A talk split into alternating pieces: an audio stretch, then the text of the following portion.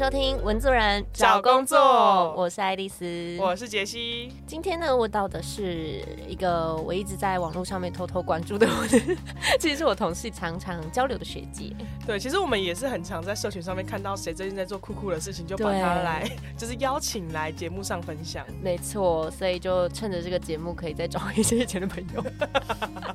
没错，也是我们继续交友的一个媒介。对，毕竟年纪有点大了，开始哎，跟以前。朋友失联。那因为刚好最近九月、十月也是一个毕业、求职、求财，或者是有些人开始在准备年后要转职的一个季节。今天邀请来的是玉玉，他是在一个人力银行做产品经理，所以可能也可以从他身上聊到一些他在这个产业里面的一些观察。而且很酷的地方是因为玉玉也是中文系毕业的，然后我们刚刚在录音前就在聊他的一些转职，还有那个求职的过程，就会发现，哎，其实中文系或者是文组，他成为一个称职的产品经理，其实也是。有一段非常可以分享的过程。刚刚爱丽丝突然问他说：“哎，你怎么会懂这些东西啊？我以为以中文系我本人我真的是听不懂。各自专业不一样，对，术业有专攻。对，就是出了社会之后，还是有很多的不同的出路，然后有不同的机会去呃，让你可以转职到你喜欢的领域。其实是有很多空间跟机会点的。对，虽然大家起点都一样，但是讲出各自的自己的一片天，这样对，会不会从一开始就太正面？哇，怎么办？等一下如果鱼鱼很负面怎么办？哦。那就由他来挑战喽！我们欢迎鱼鱼。嗨，大家好，我是鱼鱼。我们会讲说要欢迎你来挑战，原因是因为我们节目有一个神秘的传说。对，就是所有人都说要来节目上大抱怨工作，然后散发负能量。结果每次到结尾的时候，都会说好像也还不错。突然觉得工作也是一件很棒的事，怎么会？对，大家的负能量都消失，不知道为什么。那首先就想先请玉来跟大家介绍一下你的呃从事的工作，包含像你可能要。做什么事情啊？然后主要的产品是什么啊？我是呃在人力银行担任产品经理，或者是可以称作呃网站企划。那我的工作内容其实是我是负责 B 端的产品。那所谓 B 端的产品就是呃人力银行有分求职跟求财嘛。那我就是负责求财的网站。平常做的事情呢，就是呃这个求财的网站的营运跟优化。啊，我们这个求财网站它本身就有很多功能嘛，比如说找求职者的履历啊，或者是跟求职者做联系沟。通嘛，主要 B 端的企业客户，他们就是透过我们这个网站，然后去做征才啊、招募人才这些。然后我们做的就是去优化这个网站上的功能，比如说呃，要怎么样让他更精准的找到他想要的人才，不是说哦，他下的搜寻条件啊，怎么都找不到他想要的人这样子。可能对求职者来说也是，其实就是双向的，求求职求才是双向的。就对求职者来说，他也会希望说，不要再有一些我不想要的公司来邀我去面试了，我根本没有我的履历根本没有。透露出这样的讯息，对，然后我们就是致力于做这件事情。人力银行上面其实他在做的事情就是人才跟职缺的媒合嘛。那鱼鱼在做的事情就是主要负责企业端，协助他们去找到适合的人才。所以对于我们来说，就是对于求职者来说，可能他们那一块的服务是相对比较陌生的，因为我们过去可能在人力银行上面看到都是找找工作，但他们是找人才。那鱼鱼主要日常的工作会有什么？日常的工作会是呃解决客户的线上问题啊，那线上问题，比如说客户会反映说，哎，你们网站怎么挂掉了？然后或者是你们网站怎么跑那么慢？然后或者是，哎，我想要找某某求职者，我以前明明就有跟他联络过啊，为什么现在找不到他的讯息？是不是你们把我们讯息删掉了之类的？会有这种诸如此类的客诉，这些客诉都会留到我们公司的客服那边。然后客服如果确认说，哦，真的是一个问题的话，那会再转到我们 PM 这边，然后 PM 这边就需要呃帮他厘清这个问题的。来龙去脉，然后请工程解决，这是一个部分，就是线上问题的部分。然后再来就是营运的部分，就是刚刚有提到说网站的地方，一个网站要顺利的营运下去，然后让客户愿意付钱买我们的产品，必定是要做不断的优化。那优化可能是来自于说，呃，我们做意见调查，或者是每年跟客户续约的时候，客服可能会跟你聊说，哎，新的一年到啦，我们要不要来续约啊？那客户可能会有一些抱怨嘛，就是说你们那个那么难用又那么贵，为什么要续约？你可以从他。的对话中，然后厘清一些哦，客户想要什么，然后我们没有什么，别人有什么。那这个时候我们就可以开始收到一些需求，内部再来讨论说，我们收到这些需求，然后我们应该怎么样在我们的产品上面实践。对，所以主要其实就是一来就是解决客户的问题，然后再来就是想办法让产品变更好，然后让更多人愿意用。我觉得我们直接可以分两块来谈，就是第一块，我们来先来问一下，就是过去比较常遇到的客服的问题，可能是来自于。因为有一些客户，他们就是比如说大公司，他们的治安会做的比较严谨，哦，然后他们可能防火墙之类的，对对对对，他们的防火墙设定就会比较严谨，那他可能就不小心挡掉我们公司的一些东西，那这个时候会需要客服工程师，因为他就是跟又跟 PM 不太一样，他就是工程类的客服人员，所以他可以去帮他们排除这些问题。另外一种就是客户有点像电脑白痴吗？就是对网站比较不能那么。不熟悉嘛之之类的，所以我们会需要教他用，或者是呃，他就会请客服直接帮他操作。比如说我想要找什么什么人，你直接帮我设定，客服人员就会帮他设定这样子。所以基本上就是呃，应该是这些差别。然后还有新功能刚上线，可能我们已经做了很多很多测试了，但是难免就是会有非预期的操作或影响，让这个功能产生问题，然后客户就会来回报说：“哎，你们刚上线的功能，然后哪里坏掉？为什么我不能用？”之类的。所以。我们我们就要即刻的去为它做排除，这样。刚刚谈到那个新功能，也是刚好我要问的第二个部分，因为刚刚玉玉有提到说，第二部分是算是界面的改版跟优化。嗯，其实我们自己在从出社会到现在 五六年的时间，在人力银行上面，其实经历的那个使用体验也蛮不一样的。嗯，包含有更多跟呃雇主及时联系的功能啊，或者是地图找工作的这种功能，我就觉得其实还蛮好用的。嗯，那你们在做就是这些新功能的开发的时候，是刚刚有提到。说是可能是来自于客户的抱怨，还有其他就是在开发新功能前会去做的调查吗？就是除了来自客户的抱怨或者是许愿之外呢，就是我们都会去做，比如说产业趋势调查、市场分析调查，或者是使用者研究。当我们要做一个功能的时候，我们要怎么去实证说这个功能到底有没有人用？因为一旦你决定要做一个功能，它势必就会投入一间公司的人力，然后它都是公司的成本，所以说。我们就必须做一些这些前置作业，做使用者研究，比如说他们去找不同年龄层的人、不同产业的人，然后做访问啊、调查，去逐步厘清说他们对我们想做的功能 A，然后他们对功能 A 的功能是不是跟我们心里想的是有共识的？因为说不定他们对就我们想的很美好，但对他们来说，他们完全听不懂，或者是也不知道这个功能怎么用，或者是说他们会觉得你做这个要干嘛？我工作上。其实他对我的工作没有帮助，或者是他对我找到适合的人根本就没有帮助。那这个提案或者是这个你想要做的功能，它其实就应该要被退回原点，然后你再想一想别的。我有点好奇的是，像这样子的呃新功能的开发，它是一个 routine 的会存在的事吗？还是其实也没有？就大家有人发现了就自己自主提？其实像最近不知道你们知道，就是最近缺工潮很严重，然后呃所谓的缺工潮就是职缺很多，但是求职者。躺着找工作，就他们不用，他们不用主动投递履历就有工作了，因为就会有邀约嘛，所以就变成说我我很缺人，但我找不到人，没有人愿意来我公司上班。目前是这个状况，这个就是有点像产业趋势嘛，就景气不好之类的。因为我们服务的是 B 客户，那客户找不到人，那对我们来说当然是很严重啊，就是我们要帮他找到人，或我们要帮他找为什么求职者不愿意去你的公司，或这个产业出了什么问题。那其实这个就是我们迫切要解决的问题。为了要解决这个问题。就会有解决方法嘛，所以其实这样就会一来一往就产生了提所谓的提案，就是我们要想办法解决客户到底是，比如说他条件太严苛了，他都在找研究所以上，或者是他希望二十五岁到三十五三十五岁的求职者，但其实现在高龄化，所以其实中高龄的专业人才大有人在，但是因为你限缩了你的年龄，所以就变成你找不到人，或者是说有可能是真的我们求职者太不积极了，工作机会太多了，那我们要怎么去迫使求职？者说你要主动的应征，然后投递履历，然后让企业看见你，而不是你在那边等，然后觉得说为什么我想要的公司都不来找我？类似的，比较像是这样子，或者是带求职者去认识更多不同的他们看不见的产业吧。因为其实有时候求职者目标紧盯着的都是那些呃我们耳熟能详的大企业，比如说外商公司啊或大企业，但其实我们有一些优秀的中小企业没有被看见，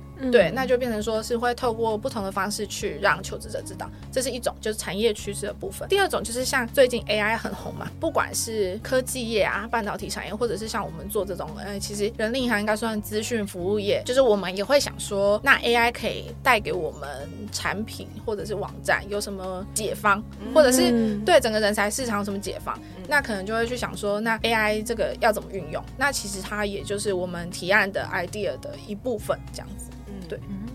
我觉得刚刚谈到一个还蛮有趣的点，因为我前几天也在跟我们就是自己家的 HR 在聊天，然后他说现在市场上面真的超奇怪，就是大缺工跟大就是人才找不到适合的工作，嗯，但是工工作职缺也找不到适合的人才。在你的观察，就是在人力银行的这个角度观察的话，你觉得那些问题的来源有哪些？其实就是主要缺工的，其实往往都是蓝领阶级，比如说服务业、餐饮业，或者是像营造业。嗯，我觉得跟现在的低于我们年龄，我们现在假设我们是二十五到三十岁，好，可能二十五岁以下的小朋友、年轻人来说，他们没有。以往那么愿意去，嗯，去做，比如说你要在大太阳下曝晒的工作，但因为其实银建业他们的薪资福利是不错的，哦但没有人愿意去做这件事情，所以其实他们就是很很缺这部分的人才。那餐饮业、服务业也是啊，就是大家我不能说大家不愿意吃苦，这样有点奇怪，而是大家对产业的认识是大家会期望说自己再去做点别的，可能是办公室或者是写程式或或怎么样，但是没有人愿意投入这些产业的工作。特定的产业的工作，真的，因为其实我觉得除了蓝领阶级之外，白领阶级好像也有遇到相似的状况，对不对？因为嗯，爱丽丝前几天也在分享说，他们其实找不太到适合的，对，我们都找不太到人，就算他来面试哦，就已经投履历出去，他们也说要来，然后都会在前两天说，哦，我发现工作不太符合我的起想象，我想说啊，我不是说霞一定是 啊，你是瞎了吗？好笑哦，哎，我都为你留时间嘞，搞屁哦，然后之类的，就。就是我觉得好像大家更彷徨吗？好像都不是很确定自己是不是要真的踏入传统企业。有时候我在想，是不是大家对于工作的想象，或者是可以选择的类型变多了，大家反而没有办法很像以前的我们静下心来，觉得反正我先进一个企业，先去磨个几年，总得先试试。就感觉他们的那个跨入的门槛，或者是心理建设的需求变高了。我自己在想，是不是啊？哦，对，因为感觉上就是我们以前在找工作的时候，会想说。呃，先求有，再求好。但是现在的年轻人，现在讲的好像自己不年轻。我想一下，就是 Z 世代，刚出社会，刚出社会的人。Z 世代，因为我们是 Y，好 好，现在分得出来。好，Z Z 世代的人，他们会觉得，就是他就真的想要找到一个所谓他想要的。但是这个就会回到更前面，就是你求职之前，你在高中的时候，或者是高中职，或者是大学的时候，你花多少时间去探索你的职涯方向？然后你对各种产业有什么认知？因为刚刚爱丽丝提的那个状况，就是比较像是他对这个产业一无所知，然后可能在求职网站上面看的资讯也，他也很确定说这就是你片面你想给我看到的资讯，然后他也问不到说那这个产业到底是长怎样，然后在几经彷徨之后犹豫之后，他就会决定说那我就拒绝这个 offer。然后有些人，我觉得比起就是有去面试的人，更多人是潜水的，就是说他就在观望，他就是那些不愿意投履历。的人，对，就是他就在看，然后他可能去储存工作，然后去看很多公司，但这些公司真的去啊发给他面试邀约的时候，他却掉进水里就没有回来了，这样。对，真的会。我我我自己的观察是觉得，就是有三个，一个就是现在社会真的变变化太快，所以其实有一些新兴的产业或新兴的赚钱的方式，是我们比较相对比较难想象。可是对 Z Z 世 Z 世代 对 Z 世代来说，可能相对更。熟悉的，我举例，假如说像是在网络上当 KOL 或者是带货的那种团妈、团购主这样子，就是可能是我们以前相对来说比较陌生的。对，然后再来是就是社会一样是社会变化太快，所以有一些呃可能职场上用到的一些工具或技能，不是他们可以在学生时期的时候有一些想象或者是培培训的，所以就变成好像现在的那个人才跟职缺的那个媒合度一直都没有到很合这样子。嗯，那我不知道这件事情是台湾独有还是。全球都有，我觉得应该是全球都有哎，因为之前就是像 Google 或 Amazon，他们不是裁就是大裁员嘛。嗯。但但我觉得相对幸运的是，台湾还没有到大裁员这种状况。但也许就是像杰西刚刚讲的，就是有些些公司他们可能已经就是会倾向说，我多找一些约聘人员，对，就是短期的，那他可能不需要了，就比如说一年两年内他完成一个产品，他就就是他就不用长期的养一个员工这样子，对，比较像是这个状况。然后我觉得全球应该都有这个状况，就是大家不需要这么多人，试出很多职缺，然后哎又找不到人这样。这是很很矛盾的状况。对啊，可以就我先试用看看，OK，我再试看看要不要谈成正职，对，要不要转正？对。那这件事情对于你的工作来说会比较挑战吗？工作上，呃，我觉得挑战会比较像是，那你会觉得这个问题到看不看得到尽头？就是 你会想说，大缺工时代，那疫情的时候大缺工是可以想象吗？就是因为疫情嘛，然后结果疫情后也这样，然后就有点像是我们在看通膨这件事的时候，你会。会觉得它好像就是以后都要一直发生的，然后你不确定说你在工作上为雇主或者是为求职者找到了这些解方。是不是可以一直解下去？那你们在举例雇主提出了他的需求或疑问，你们给他一个解方，或者甚至是试图对于整个产业的一个呃不同的挑战提供一些解方的同时，你们会有一些机制去发现说你们提供的解方对于这件事情是不是有好转的一些评量吗？哦，会啊，我们会定期产生一些报告，然后我们会看说哦梅核的效果有没有变好，或者是我们这个改变有没有让梅核效果变好？那如果有的话，就是啊这个方向是对的，我们可以。继续进行下去，或者是其实客服们他们也会定期的关心自己的客户，就比如说我们上次聊的某一个你觉得人很难找的人，哦，那找到了吗之类的？那如果有找到，那当然是好事。那其实客服也会反映给我们说，哦，现在这个方向是对的，那我们就继续进行下去。那如果不对的话，那我们再另外再想办法喽。刚刚从玉玉的分享当中会发现，有这工作有很多要去理解不同的人的处境，然后又要协助跟不同的脑袋的人沟通，然后。试图在中间去媒合跟想出一些解方，我觉得他其实也会需要一点点工作经验或者是过去的一些经历才有办法达成。包含像从中文系跨到一个我觉得好多网络语言、网络城市语言的这个领域里，想要请玉分享一下，就是你过去的工作经验啊，或者是不是有一些特殊的经历，让你可以跨入这个产业跟从事这样子的工作？其实我第一份工作是在电商平台当产品编辑，然后产品编辑其实它就是有点像写文案，假设你。去某某购物网，然后你看到一个产品、一个食物，某某零食，我就要写说这个零食有多好吃，或者是它有什么特色，很酥脆啊之类的。其实就是一两行的文案，然后可以去一句话说明这个产品。即便我是一个写文案的人，但是是因为这样，然后让我初步认识说一个网站是长这样。因为你不止写文案，你在写文案的同时，你会跟别的部门有接触嘛？你看得到各个部门他们分别在做什么事情，然后你会对一个网站、一个电商平台有一个初步的认识，然后后来我就转到了一个专门做政府标案的公司。这间公司有趣的地方是，它是专门做旅游网站的，主要是在如何建构一个旅游网站。其实你就是会开始对这个网站有更，因为是从零到一，然后对呃网站有更深入的认识，然后再加上。呃，其实那个时候的职称比较像是呃专案经理，因为那个时候是比较像在控时程，但是在这个过程中，因为公司里面会有呃设计啊，会有工程师，然后你会跟不同的职位的人做沟通，然后还有加上你的业主，你的业主就是啊那些公务员嘛，那些公务员也都只是一个窗口，所以你跟他有很多不同的交流，就比如说你他有时候其实也搞不太清楚 他在做什么，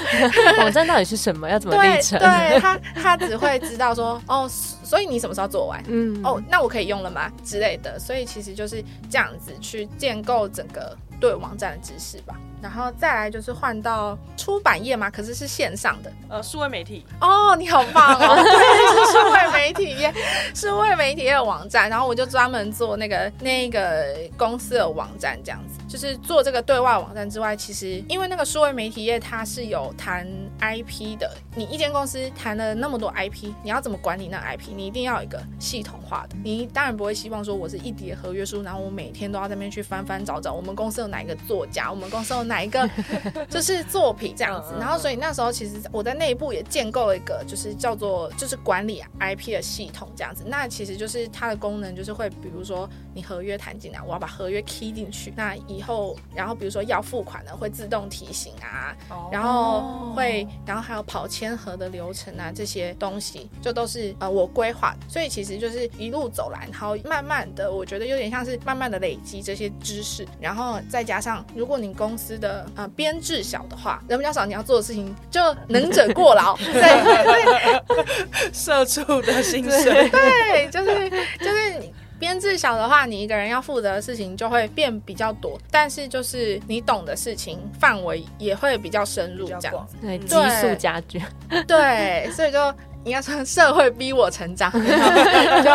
对啊，所以就逐渐长成这个样子。我我觉得有点像是在数位媒体业，这个有点像是一个断点嘛，就是有点像你累积得到一定的能力，然后在这边，然后确定了自己累积够多东西，然后终于可以去再找一份呃觉得值得自己做的好工作。嗯因为像是你累积很多 credit，然后你终于有这些 credit 可以去跟你下一个雇主谈判，说我值得这个价码，或者是我值得这份工作。那以前的话可能会觉得，可能我还不够格，就是没有那么厉害。哦，听得起鸡皮疙瘩哎。所以就是一路从就是电呃电商网站的算是网站文案，然后开始慢慢了解网站是怎么运作的，然后到就是帮政府做一个网站的规划，然后到 社会媒体上面做产品的开发或产品的营运，然后到现在是就是人力银行的产品经理。嗯所以其实你要接触的面向跟人是非常非常广的，嗯包含设计。工程师等等等，你都要各自都有相关的技能或相关的知识，你才有办法跟他们沟通。对嗯，等于一路上不停的识获各种技能，然后在 现在这个位置，突然可以有那个自信去谈说我会这么多，你应该要给我一个相对我觉得比较舒服的一个条件或舒适的环境的一个状态。对我觉得还蛮赞的。所以接下来就很想问，因为刚刚玉在讲这个过程的时候，我觉得眼睛充满了光芒，嗯然后 很想要接续问看看，就是在现在这个位置，你觉得这个工作有什么魅力或诱因，让你或成就感，让你觉得你要继续在这个领域发展？主要是帮客户解决问题的部分，听起来好像有点 gay 白，但是就是像刚刚聊的那些线上问题啊，有些客户提出的问题是你自己也会就是听到的时候也会一愣一愣的，想说天哪，怎么会有这种事？你其实，在那个查问题的原因的时候，你就很像柯南，就我真的在找线索，然后有时候一找就是原本你要做的事情都没办法做，然后一找就一整天嘞，但找找找找到最后，然后跟工程一起发现说，对，就是这里有 bug，就会非常的有成就感，因为你就是你可以带着解答，然后去跟客服说，我们找到原因了，然后我们什么时候可以修好，然后什么时候可以上线，哎，客服就可以去跟客户交代。嗯。嗯，然后再来就是，其实我们公司有一个，就是我自己觉得很感人的价值观嘛，就是说我们公司员工的理念，就是我们很提倡给予这件事情。然后其实我会觉得给予这件事是怎么说，就是你会觉得这间公司是在做慈善事业嘛，就是就是怎么会做这件事情？可是当你真的投身做这件事的时候，你会觉得很有成就感。我举例来说，就是大学每一年都会办给大四生，其实就在学生，然后办那个征才博览会嘛。对那然后呃，我们公司有提供履历见证的服务，然后其实你会看到很多很彷徨的小朋友，或者是你可以从他的履历看出他明明超有能力，或者是他会很多东西，或他已经读到研究生，然后研究到这个主题，然后但是他不确定我可不可以投这间公司，或我可不可以投这个履历。就是我觉得你坐在那边有点像他们的定心丸，即便、即便我是文组，然后他是科技业想要去科技业的人哦，他他听你讲，他都会有一种安心的感觉。你在帮他确认我这份履历有没有问题，我的架构是不是写的完好，他还会问说，那你觉得我我如果去面试的话，可以怎么讲？那个顺序要怎么样？就是我觉得这个是我这份工作可以提供给求职者的价值。我在这份工作的时候，有突然想到我小时候的志向。小时候我们常常写那个毕业纪念册，你知道吗？那个小本本 对打孔那个，呃然后不是常常有一栏是写什么我长大以后要当什么之类的，然后大家不是都写的很移花吗？什么哎也不用很移花，就是可能说我要当军人，我要当老师，我要当护士，我要当不不不。然后我那个时候，可能我小时候比较早熟，我那时候就想说，我一定要写个实际的，我只写我有把握的事情。然后我那时候就写我要做一个对社会有贡献的人，哇然后我其实，在一路以来在找工作的时候，我都觉得我有把这件事情放在心上。但是其实前面的工作都是在累积我的能力，但是说真的，要对社会有贡献，可能还有一小段差距。但是直到这份工作的时候，会觉得哇，我真的是在当对社会有微小贡献的人，或者是不要说社会好，就是对陌生人，就是周遭的人，然后来跟你求助的人，会有一点点小贡献，就是他对职涯很彷徨无助的时候，就是你可以帮助他。另外，就是因为在这份产业所累积的知识，其实你会知道周遭的亲友啊什么的，他们的求职环境并不好。嗯，然后我就狂检举，真的，这真的是很大的贡献哎。对啊，所以我真的狂检举。然后，因为其实我们国家的检举都是要具名的。然后，因为我那时候就觉得，反正天高皇帝远，就是可能我的家人在南部，然后我在北部上班嘛，他们真要查也查不到。就是，然后所以我都直接这样检举，然后就真的有效。就比比如说，我的家人他们以前没有特休假，没有特休假，这个超违法吧？但是就没有人敢讲，因为如果你讲，你可能就没有工作嘛。那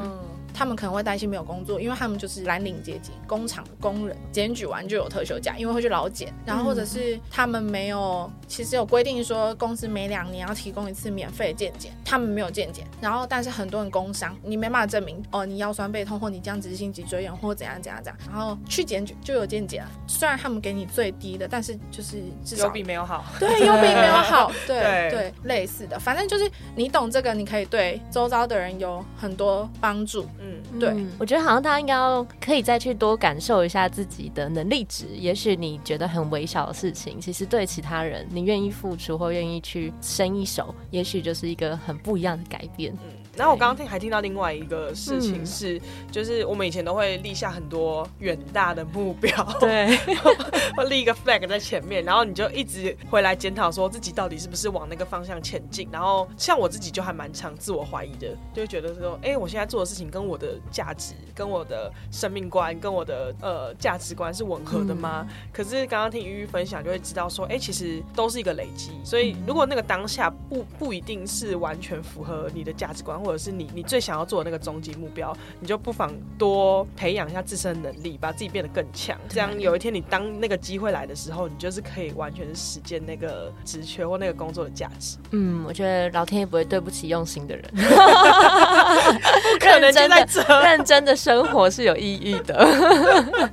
对啊，对，我觉得今天很意外的访到了更多很心理的东西。对对，然后也蛮丰富的内容。那想要问看。于还有没有什么想要补充的，或者想要告诉听众朋友？哦，就是我其实有一阵子一直在，我们都会想说，我们人生有什么，就是一定要有个目标啊，或梦想，或者是你在滑 IG 的时候，有有些人就是有目标、有梦想嘛，对，但是会就是真的会自我怀疑跟检讨自己，说哈，可我我我都没有梦想，而而而且我我每天就会想说，我只要要每天好好活下去，或者是我每天有好好上班就很就已经累死了，为什么还要有什么梦想之类的？应该说有点。自我安慰吗？就是会觉得说，但是我每天都有在认真生活，我有每天在做认真工作，然后它真的是会一直不断的累积。当某一天某个人需要你，或某件事需要你的时候，你就有能力去解决它，或就是接住它。我觉得有点像类似这样。然后这是第一件事情，要把自己先变强，你才会有那个能力。力。对，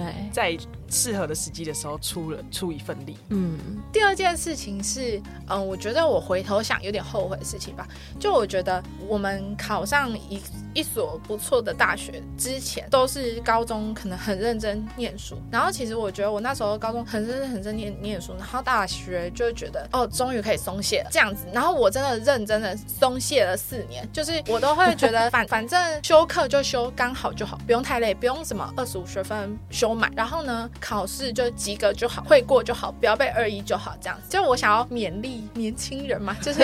应该说就是还在学的人啊，就是大人都会骗你说啊，你现在认真，然后考上一所好大学，你到时候就可以解脱了，我就不管你了这样子。然后我那时候真的有点太实践这件事，就是 就是因为 现在听众搞不好很多也在想说，呃，我也是。真的，然后 就是真的是玩四年，对，嗯，就是有你玩四年，然后而且我那时候高中还因为我数学太烂，所以我才是文组嘛。然后那个我我太讨厌数学，以至于我立志说我大学不要修任何一门有数学的课。嗯，但是我我我现在超后悔，就是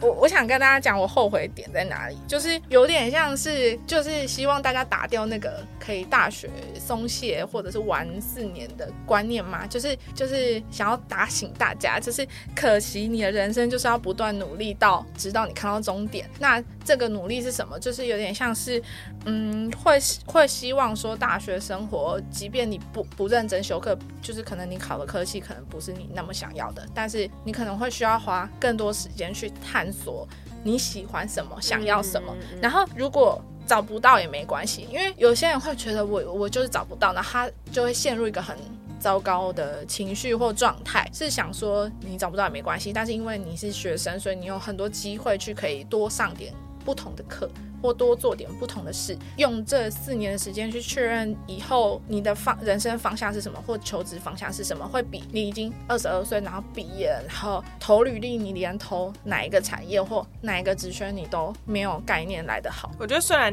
大家都会说什么哦，人生没有什么事情是已经晚了或已经不能再做，但是当然就是提前，尤其是大学四年是一个最自由度跟时间掌握度最自由的那个阶段，就多去尝试。就像刚刚鱼鱼讲的，其实。就算你在尝试的过程当中发现自己呃还没有找到最适合的，可是你至少已经花一点时间删掉你不喜欢的选项了。嗯，所以怎么样都是一件好事。没错，还是最后以前我们很常讲那一句话，就是你走过的路都是有意义的。嗯，真的就是身为一个中文系，这文到不行，就文组中的真的文到不行。但是最后于靠着呃各种生活的认真的生活、认真的工作，去接受很多的挑战，然后还是可以踏入一个对我们来说相对没这么熟悉，可是其实。他在过程当中吸收了很多能力值之后，可以把它做得很好，甚至在中间找到了很多他自己的价值跟成就感。我觉得这件事情是很珍贵的，也是我觉得大家应该可以很被鼓舞到的。因为我们每天毕竟是很厌世的上班，都还是一直上下去，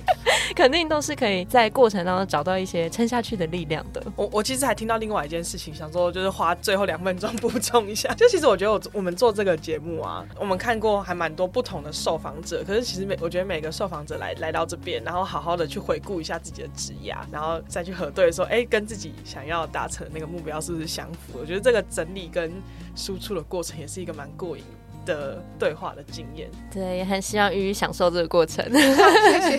谢谢。你最后有什么想要多补充，或者是？哎，我想要一个，但是我觉得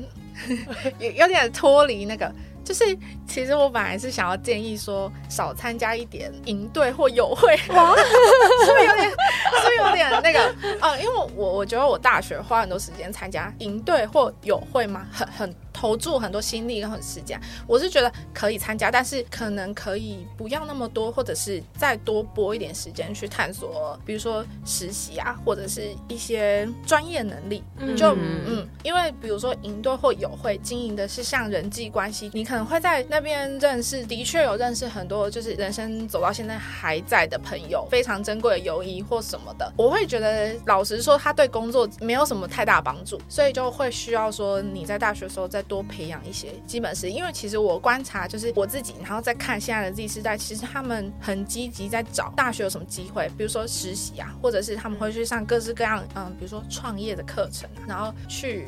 就像你们刚刚说的，就是去筛选自己不要的、要或不要的选项。然后像我刚刚说，我那么排斥数学，其实我会觉得，好啦，我大学应该要去修一点，比如说会计啊、统计啊、经济。就是我，我就算再讨厌，就算我当初被当掉好，我都会觉得，至少我上过课，我对这件事情有基础的认识。哎，有个概念。对，我工作的时候看数据报表才不会看不懂吧？就是就是那个是有差别的，就是你被当又怎么样？至少有一点点基础的知识，就是即便很懒，对对啊。好啊，今天真的非常谢谢鱼跟我们 分享你的甘苦谈，觉得是应该会让大家心里很暖的一集。对啊，感谢鱼鱼，谢谢。那我们文子文找工作就下回见，拜拜。